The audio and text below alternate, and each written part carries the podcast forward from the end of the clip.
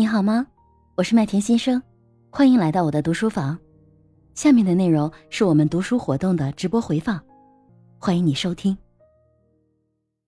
叶飞秋，其实你们说这个事情吧，其实应该也可以让孩子自己从中去跳脱出来，因为怎么说呢，我我之前也也也这种习得性无助，我我接受的太多了。然后其实我这人特别就是对对人特别冷淡，但是说要交往起来以后就会慢慢的放开。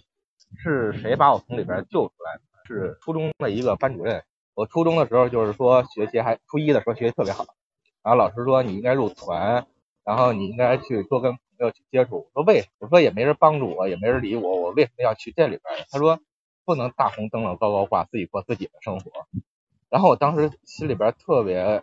打动我，我从来没有人说这么去关心我个人的社交呀、学习什么的。从那以后，我就开始变得开朗一些。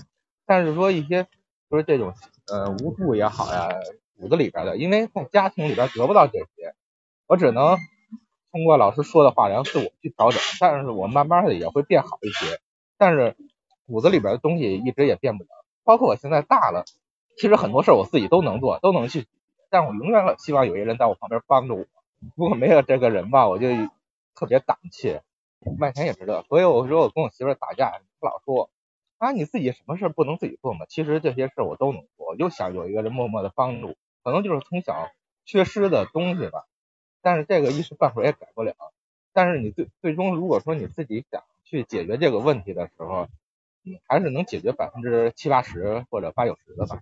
谢谢叶飞秋啊，谢谢你对我们的信任。然后水淼姐姐，我想问问你，就是对于刚才呃桂香或者是我的这种案例，你有什么样的呃观点？其实我刚才听到叶飞秋还讲到一个点啊，就是朋友，或者是说呃你身边一些关键的人，而且其实我认为核心不在于我们身边的人，比如说桂香。当然，我们这个节目啊，我们是一个共同学习的一个节目啊，不是什么什么咨询啊、解答呀，不是一个这样的节目。我也没有这个能力来解决，只是说我们再去延展阅读今天《情商》这本书，呃，情商的这个情绪再教育和再学习的这本书的过程中，想通过一些我们自己的案例吧，一些自己的这种心得，因为我们大家就是同学的关系，一起来学，只是说想把这个感受呃去拿出来跟大家去分享。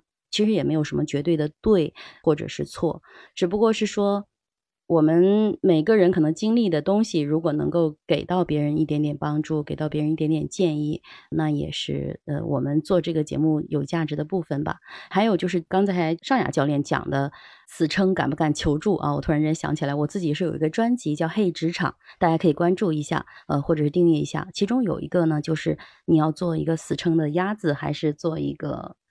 爱哭的爱哭的小孩儿，好像是类类似于这样的名字啊。我有做一期那样的节目，那个节目里其实是有一个当时我亲身经历的故事的啊。呃，在职场中做一个死撑的鸭子，还是爱哭的孩子，大家可以关注我在职嘿职场中是上个月更新的一个节目，大家可以去听一听，看看能不能给到大家一些帮助，或者是给到你们一些反思吧。然后也欢迎大家订阅订阅。然后呢，给我点评价。其实刚才说到这个朋友和家人哈，其实就是我们上上次分享中讲到的一个社会支持系统，就是我们的同学啊、朋友啊，还有我们的呃父母啊，都是我们当我们遇到困难的时候是一个有力的一个支撑。呃，如果是说让我来总结的话，父母和孩子的关系哈，我觉得最好就是让孩子觉得。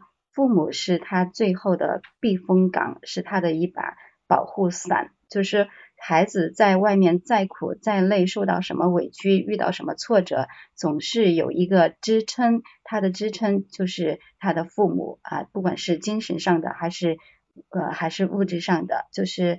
呃，父母永远是他最坚强的后盾。如果一个孩子有这样的一个思维的话，那可以说他在社会上是生活的比较健康哈，心理上是是会比较健康的。然后刚才说到这个死撑和求助哈，为什么现在很多的孩子动不动就轻生啊，觉得自己一无是处啊，找不到。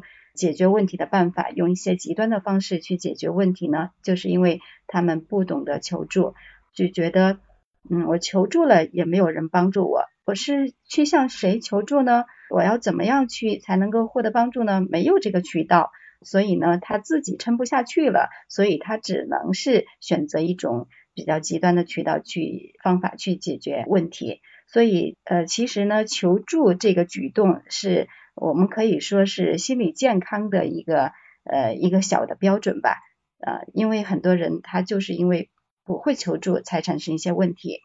呃，当然我们说的这个求助和依赖肯定是有很大的呃不同的哈。就是我们在呃教育孩子的时候，呃不光要教育孩子要学会自立啊自力更生，还会要很重要的一点是要教孩子求助。当你遇到困难自己不能解决的时候，总是有人会能够协助你来把这个问题解决掉的。好，麦田。好，嗯，那谢谢水淼姐姐啊，我觉得其实也是一个非常好的一个给到我们的总结。那其实我想去跟大家聊聊，就是可能今天我们学了这一个章节，精神创伤和情绪再教育，呃，情绪再学习，可能大家会觉得，哎呀。呃，会发现突然之间发现，可能自己身边，或者是自己，或者是自己和孩子之间，可能已经无意识的有了一些精神的创伤，可能就像桂香刚刚说的那样。但是我们千万千万不要因此而焦虑，然后让自己处于一个情绪低落的状态。大家还记得之前我们节目中有分享过那个叫达克效应，是吗？那为什么我们会无知的时候就会觉得很自信？当我们开始去知道自己不知道的时候，就会焦虑。然后跌入那个迷茫的深谷呢？其实就是因为我们发现了自己的无知，我们会发现我们自己的无能。但是我认为这个时候我们可以跟自己说一个“哇塞”或者说个 “yes”，就是我们此刻发现了我们自己还可以成长的地方，那岂不是一个可以让我们哇塞的地方吗？呃，我希望这不是一个鸡汤啊，这是我经常的、经常对自己说的话。然后也分享给大家。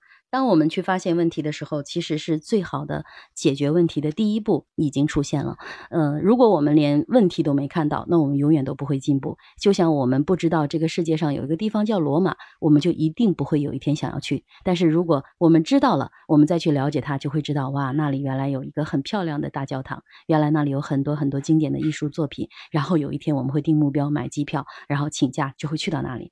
其实所有的。行动的开始都是从不知道到知道开始，所以大家千万不要因为我们学习了之后而让自己焦虑，然后甚至是打压自己。我觉得这个并不是我们想要去做的。我们要做的就是发现自己不知道，然后去勇敢的去创造，勇敢的去行动，让我们去改变我们这种状况，从呃无知到有知，从有知到把知识变成自己的本能，这才是我们学习成长的一个重要的过程。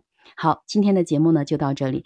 那我们下周三的早上七点钟呢，继续学习的是《情商》这本书的第十四章性格。非命运，我们也继续看看我们如何通过情商的学习和创造呢，去改变我们的命运。谢谢今天所有到场的嘉宾朋友们，谢谢今天的领读嘉宾天海一水尚雅教练和刚刚已经离开的帅帅，还有谢谢今天一起分享的水淼姐姐桂香和叶飞秋。谢谢今天所有在麦下静静陪伴我们一个清晨两个小时的每一个你，谢谢大家，我们明天再见，拜拜。